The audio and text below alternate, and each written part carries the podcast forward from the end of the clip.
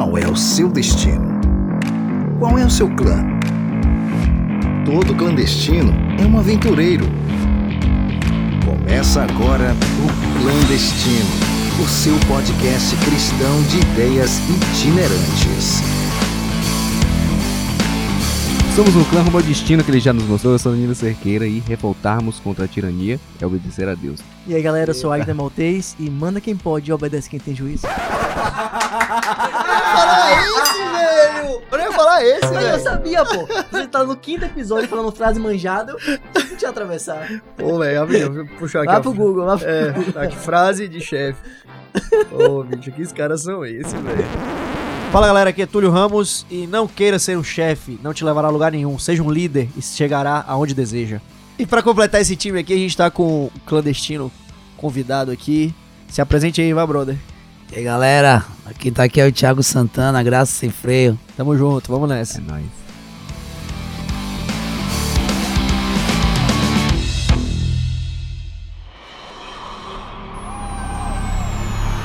E aí galera, hoje a gente quer conversar aqui sobre chefes e líderes e tiranos também. E aqui, já pra gente introduzir historicamente o tema, Tulhão, qual foi, na sua percepção, o cara mais tirano da história da humanidade?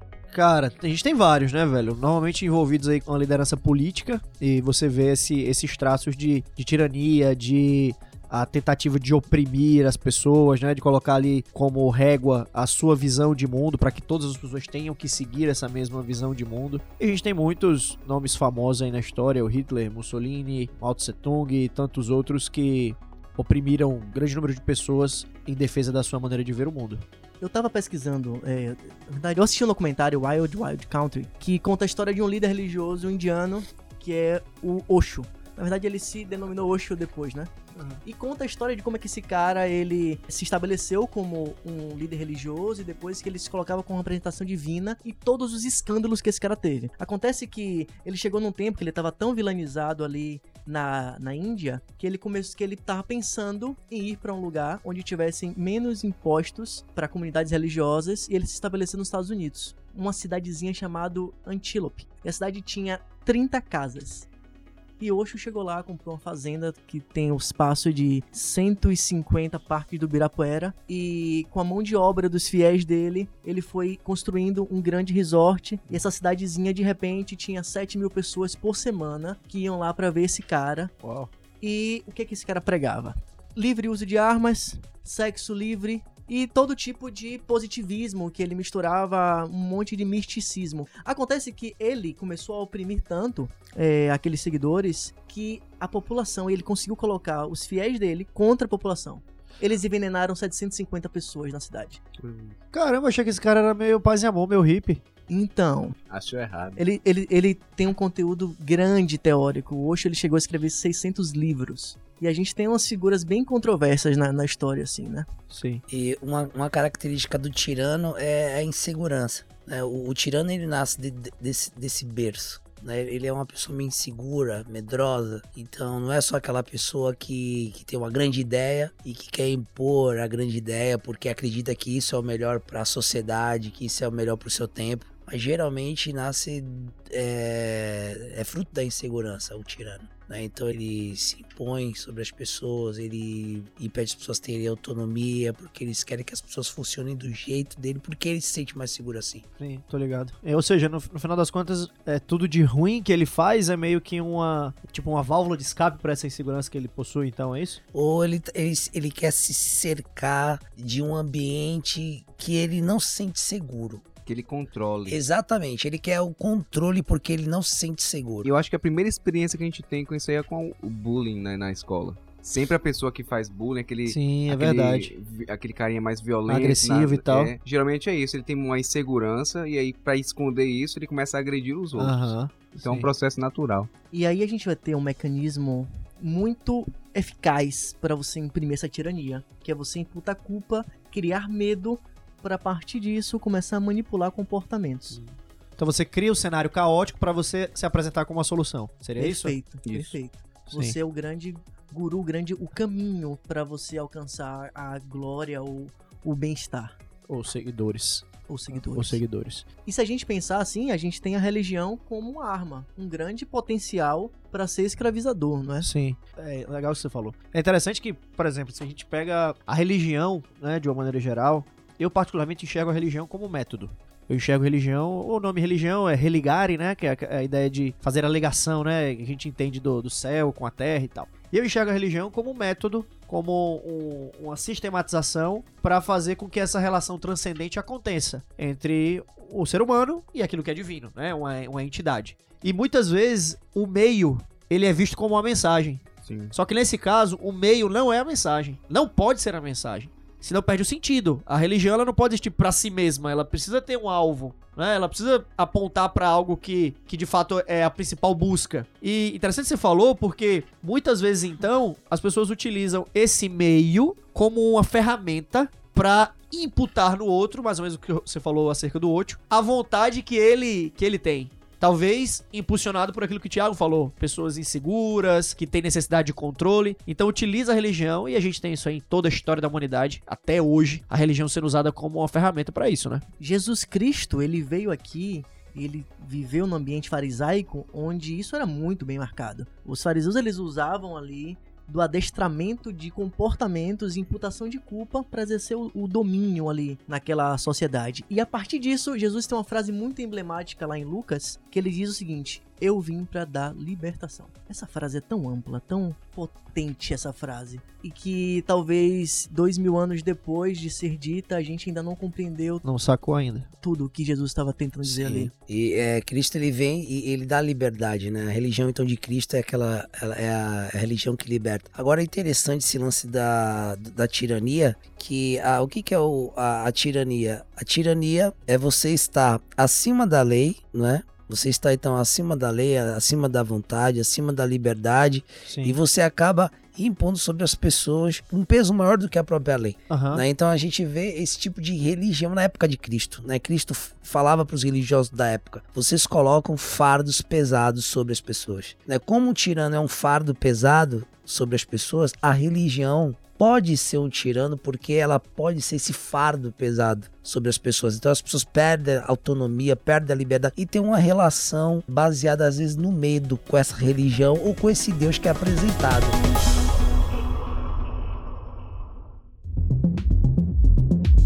Engraçado, né? É aquela coisa. Uma mentira dita diversas vezes se torna uma verdade. Quem disse isso foi o Goebbels, que era o chefe de marketing do Adolf Hitler. Aham.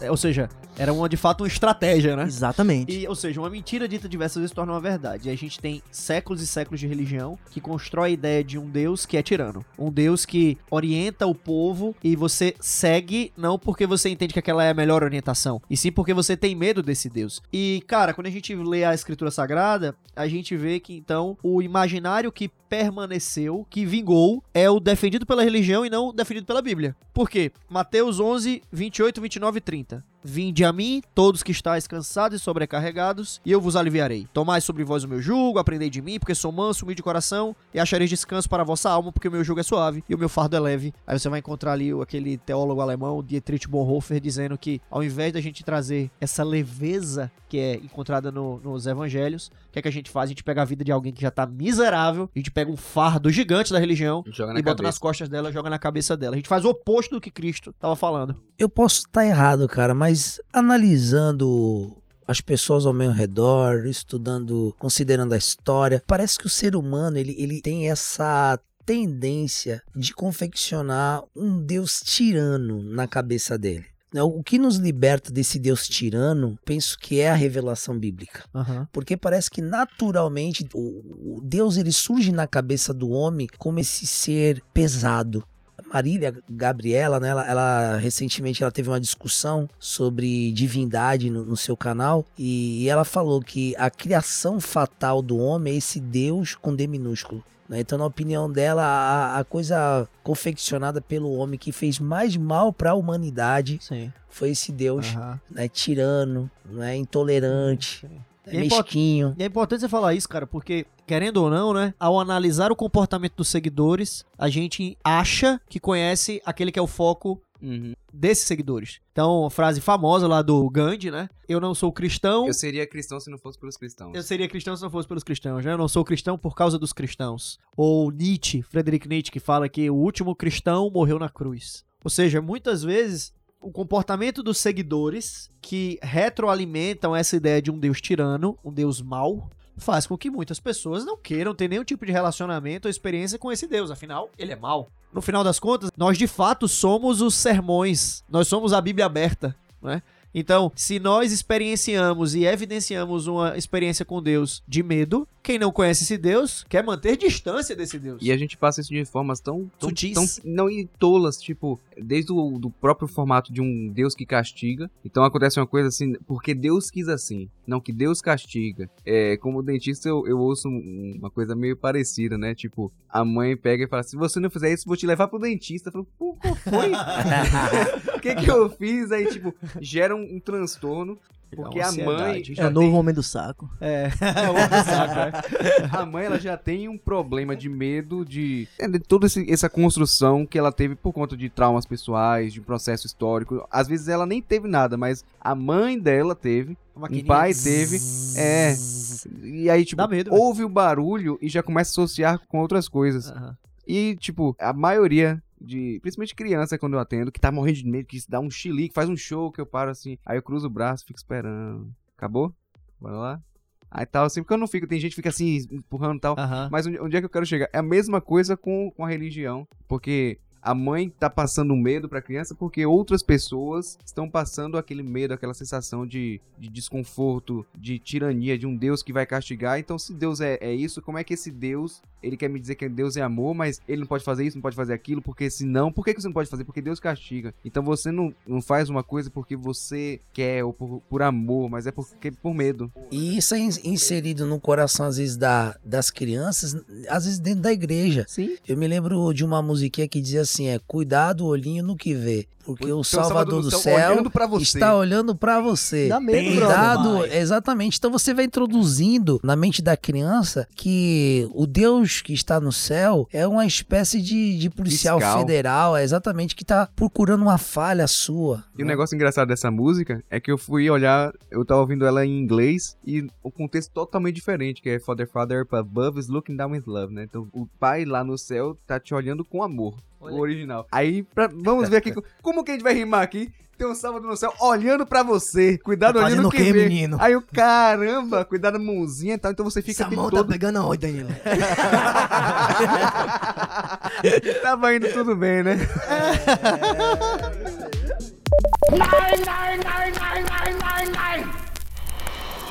Tem uma frase de, de Voltaire, que, é, que foi um deísta francês, muito interessante. No século XVI, ele, ele disse o seguinte: Deus fez o homem à sua imagem e semelhança, e este pagou-lhe na mesma moeda. Então, Deus fez o homem, né, e, e o homem, cruel, tirano, né, por natureza, fez um Deus à sua imagem, né? E a- às vezes a gente pode perguntar assim, poxa, de onde surge essa ideia do Deus tirano? Ó, se a gente parar pra pensar nos superiores, nos nossos superiores, quase todos eles, eles possuem essa tendência meio que tirana, né? Deixa, é, eles, eles asfixiam a gente, não é? Pode ser o patrão, pode ser um professor no colégio, pode ser a diretora do seu colégio. Então a gente tem essa relação um pouco conturbada. muitos, o próprio pai. é? É Exatamente. porque a- a- confunde-se autoridade Sim. com poder estrangula, né? Então, Exatamente. Ó, até metade do século XX, a orientação dada a todos os chefes era a seguinte: não tenha amizade com os, os empregados. funcionários. Exatamente. Então, isso está na mente das pessoas. Não é? Com seus subordinados. Exatamente. Então, Deus do céu não é aquele que está muito disposto a se relacionar e ouvir suas queixas. E se você for levar para ele muitas queixas ou muitos pedidos, ele vai acabar te mandando embora, né? Tem pessoas até que me me diz assim, pastor,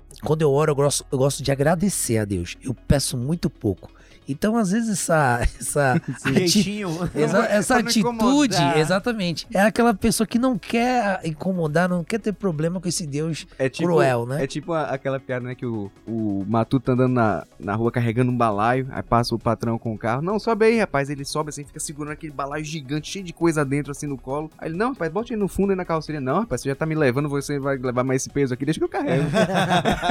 é tipo isso. E a gente aprende, a gente aprende realmente desde criança que Deus ele é, é um Deus punitivo, ele é um, ele é um Deus retributivo. E a gente vai entrar na lógica de um cristianismo meritocrático. Porque Deus, então, ele vai me retribuir de acordo com o que eu faço. Então eu preciso chantageá-lo com o meu bom comportamento para que então ele me encha de graça, de bênçãos, de milagres e de curas. Esse pensamento rasga a carta de Romanos, né? Mas É, Esse pensamento rasga a Bíblia inteira. os E evangelhos. ele está sendo cada vez mais disseminado por um fenômeno que é uma extensão da teologia da prosperidade, só que sem tel nenhum, né? Que Aham. são os coach gospel. E aí, meu amigo, é, isso ganhou uma potência enorme com as redes sociais. Você hoje tem lives diárias de é, líderes espirituais com 30 mil pessoas assistindo ao vivo. E o que é que o cara tá falando o tempo inteiro? Você é o centro da vontade de Deus.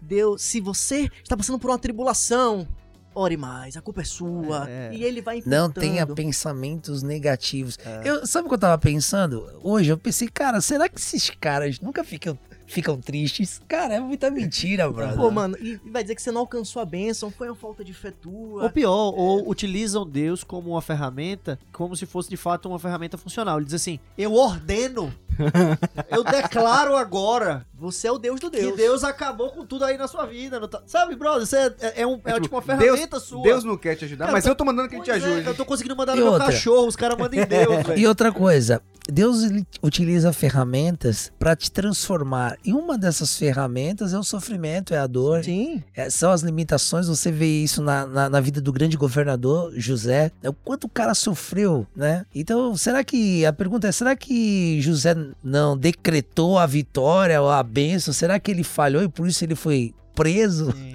É. Que loucura, né, E cara? assim, onde é que essa história do eu posso, eu quero, eu consigo se encaixa na história de um do filho de Deus que abdicou do trono, de tudo pra salvar o outro, Sim, sabe? claro. Você tira a essência do eu aqui e coloca no outro. Não, você vai nos evangelhos, aí você vê a história ali da, da mulher adúltera, aí você vê a parábola do filho pródigo, aí você vê as mais variadas histórias que mostram um Deus que tem como característica muito mais a misericórdia do que a tirania, muito mais o perdão do que a razão punitiva, porque se a gente fosse levar em consideração o que, por exemplo, é dito em Paulo, né? O salário do pecado é a morte, todos pecaram e carecem da glória de Deus. Se ninguém aqui tivesse acesso à vida eterna, nós não poderíamos eh, chamar Deus de injusto.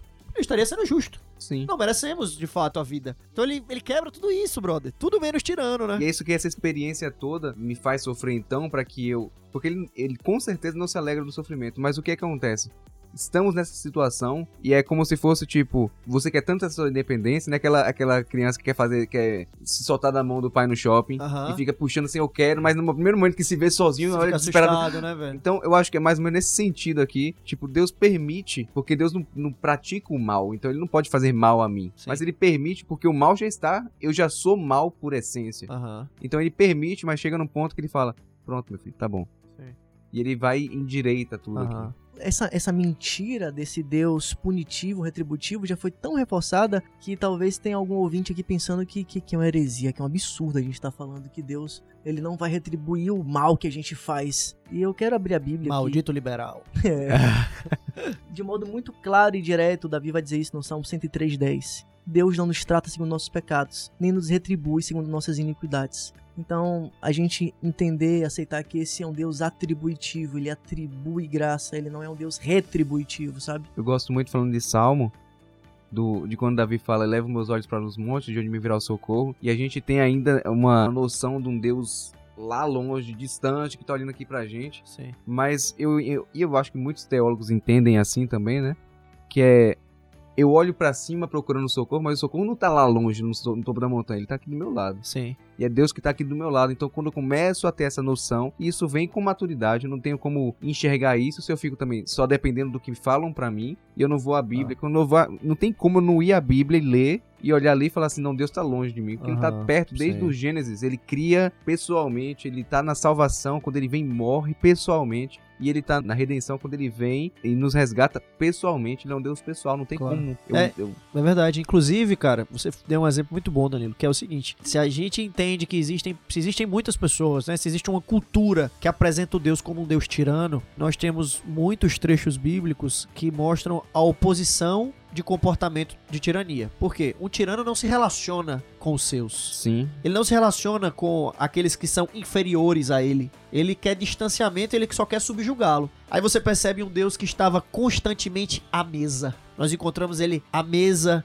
ali com, com publicanos e pecadores, à mesa com líderes religiosos. Encontramos ele à mesa na ceia. Encontramos aquela história do capítulo 24 de Lucas, quando ele vai no caminho para Emaús e ele senta à mesa e quando parte o pão, eles reconhecem que é Deus ali. Ou seja, sempre à mesa, sempre à disposição para se relacionar, para estar perto, para se misturar. Esse é Deus, longe de qualquer conceito de tirania, e sim a ideia de um amigo, de um redentor, de um substituto, de um pai. Queria compartilhar um, um pensamento que que eu acabei construindo um sermão. A ideia do Deus tirano no livro de Jó. O livro de Jó é um livro bem interessante. Como o livro é construído, né? E no início do, do, do livro, Jó perde tudo. Aí Jó diz assim: pô, eu perdi tudo, vou voltar nu, né? Como eu saí nu do vento, vou voltar nu. Louvado seja o nome do Senhor, né? E aí você acha que tá resolvido Tudo né? Tá tudo certo. Só que esse é o Jó do capítulo 1, capítulo 2.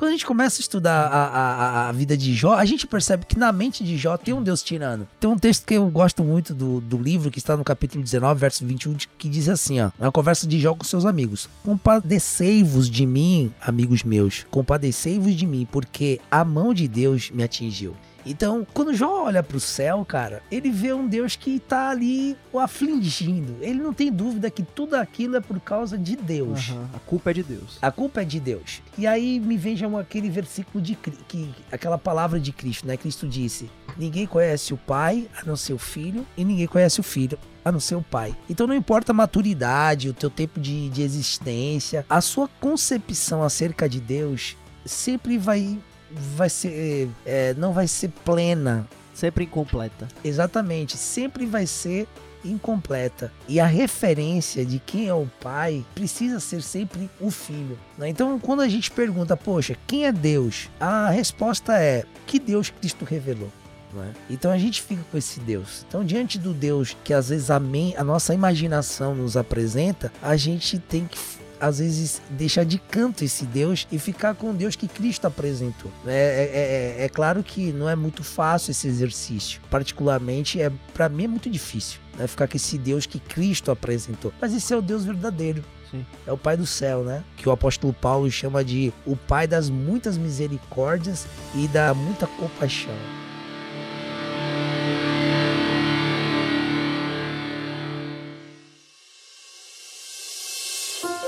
João capítulo 1, verso 14, né, diz que o verbo se fez carne e habitou entre nós. A gente vê aí, esse texto é fantástico, né? Porque a gente vê a misericórdia de Deus.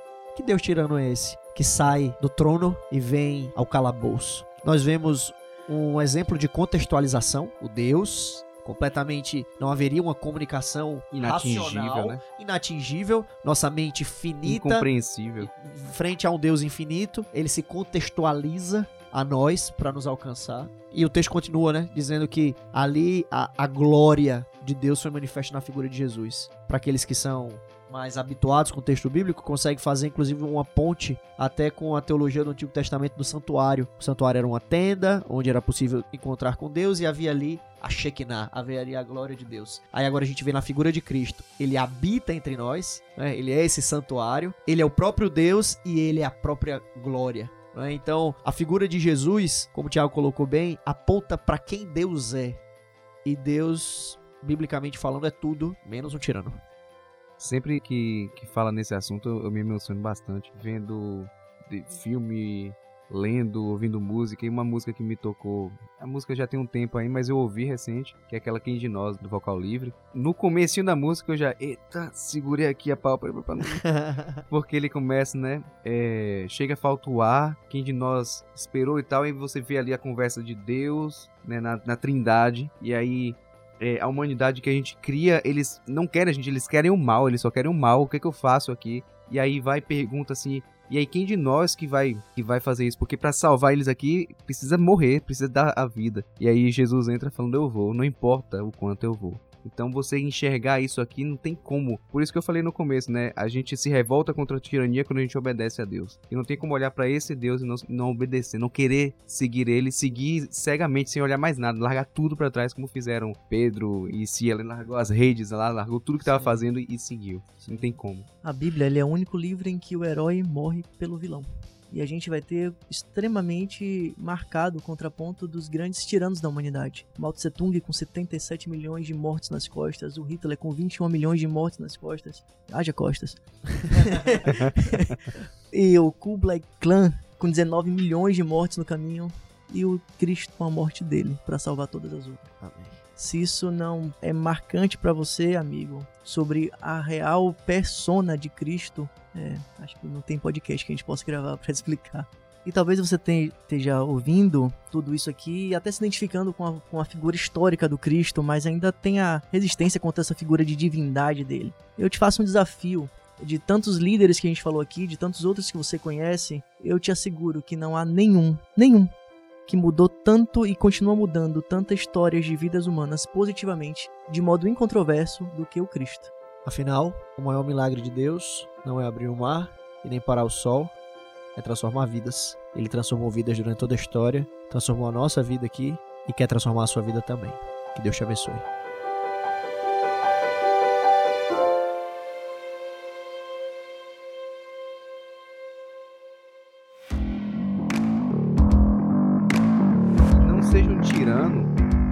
As pessoas de receber essa beleza de podcast na vida delas.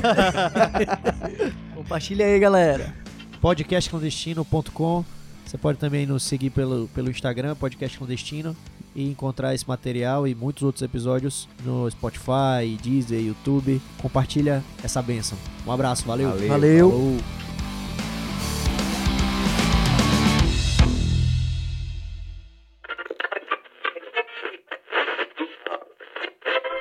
Documentário é Wild Wild Wild. Wild Wild. Wild. Wild. Ele não vai cortar isso. Wild Wild Con- Country. Droga, gente, não. Wild Tá lendo aí a parada, velho. Wild Wild Con- Country. Me ajuda aí. Travou. Vai de novo.